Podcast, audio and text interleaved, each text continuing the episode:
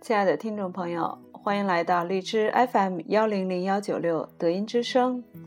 我是德音学堂大刘老师。很久没有跟朋友们在这里见面了，今天在这里与大家分享一篇著述，由国学大家熊春锦先生所著的《黄老教育思想中的全民道德教育模式》。古语曰：“身后有余还伸手，眼前无路想回头。曾经拥有难放下，不曾经历。”岂甘休？这四句是说人类的后天智识、因我心智的贵知性，也是老子所揭示的内容之一。食神对一切有相事物的态度，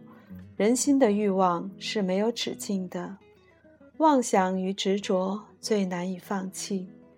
只有在危险来临、面对绝境，不能再向前挺进欲望的所求时，才会想起暂时停止追求，而转变欲望追求的方向。人们对于既往经历中曾经获得的东西和情感，存在两种可能性：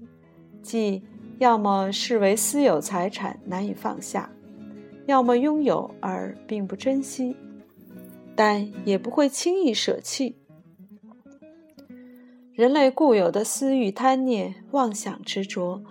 总是对于已经获得的名与利，或心灵的拥有难以真正放下，居私而拥有的烙印无法真正清除。人们对不曾经历的事物和情感，总是充满着执着的追求心、拥有心、获得心。当生命旅途中的时机和机缘成熟时，如果仍然还是人生观而不是道生观真正确立时，就必然会出现主动放弃清净，投身于躁动中去创造某种拥有与获得的可能性。所谓“不到黄河不死心”，就是对人心执着追求事物获得的一种描述。道家在汉代以后，黄老的教育学说。由于儒学的独尊，全民的修身教育模式开始被儒学所取代，演变成为修真模式。后来则演变为公惯教育方式。在公惯教育模式下，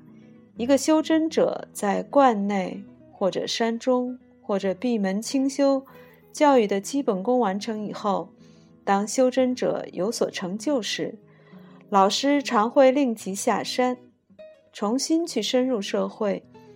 经历七情六欲、人间万象的历练过程，让他们去经历七情六欲的生发，去拥有心智中的所求，在实践中学会正确的取和舍，拥有和放下，陶冶心智性情。淡化私心和贪欲、妄想与执着，训练能否真正放下和割舍，令其便利其中的苦乐而淡息心中的追求心态，能够真正保持修真者心灵的清净，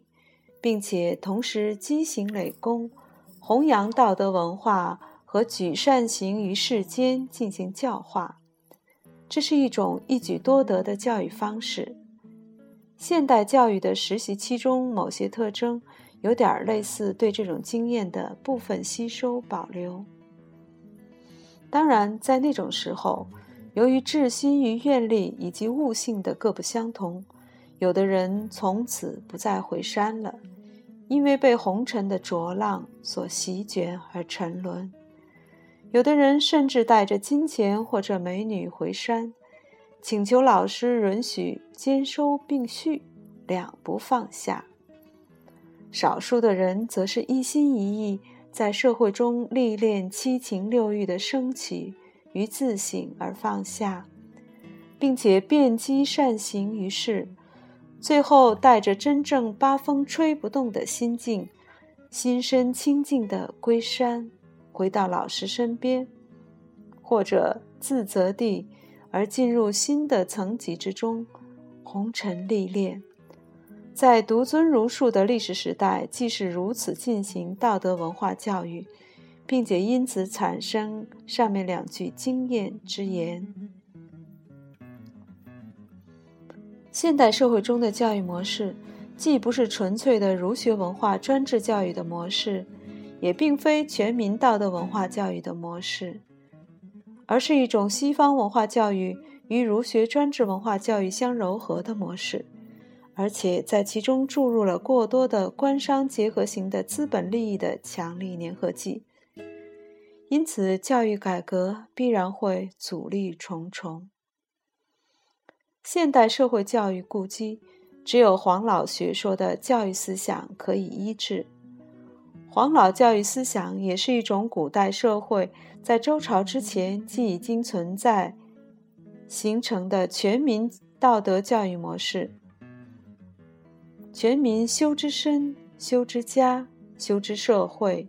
由庶人教育成贤人，由贤人教育成圣人。从圣人中培养智人，最终诞生真人，这是黄老教育学说的根本特点。这种教育模式与汉代在废黜百家以后形成的独尊儒术教育模式是根本不同的方式。老子所提出的“修之身，其德乃真；修之家，其德有余；修之乡，其德乃长。”修之邦，其德乃丰；修之天下，其德乃博。这样一种大道形式教育方案，是整个人类走出智能文明和纯粹智力教育模式误区的唯一正确之路。人道法于自然，才是人类一切发展的正确归宿。从黄老全民道德根文化修身教育的模式而言，对这几句经文的体悟的经验之谈，也就是一种不应当脱离每个人的生存环境，不分层次阶段，及时而全部的在生活、家庭、社会、工作、学习、生活中去体悟和完成这种体悟和解脱的过程。修身教育的过程是一个内成则外就的过程，内未成则必然会摇摆不定。生活中七情六欲五志的根源未得化之前，未在实践中验证及转化之前，五志的超法值生成、自毁内境的可能性就必然还会存在。得道修身于七情六欲五志内生。是一个逐步磨练转化的过程。任何人为性的割裂实践是不可能达成真正的清净而进一步的悟道和体道的。这是一种客观人生观向道生观转换的规律。故黄老修身教育中的练己修心，也就是许多人的一个必然的实践过程。修真和修身的不同性，只是其方式在不同时代具有不同的模式而已。我们不应当执着的在现代仍然还是顽固的去迎合独尊儒术历史时期形成的道德文化教育模式。这种模式既不能摆脱封建时代儒学教育模式的束缚，同时也难以突破现代教育的误区。不能真正去复兴最优秀的黄老道德教育思想，既解放自己，也利益于社会。这些相关联的道理，是我们应当共同思考和觉悟的重要课题。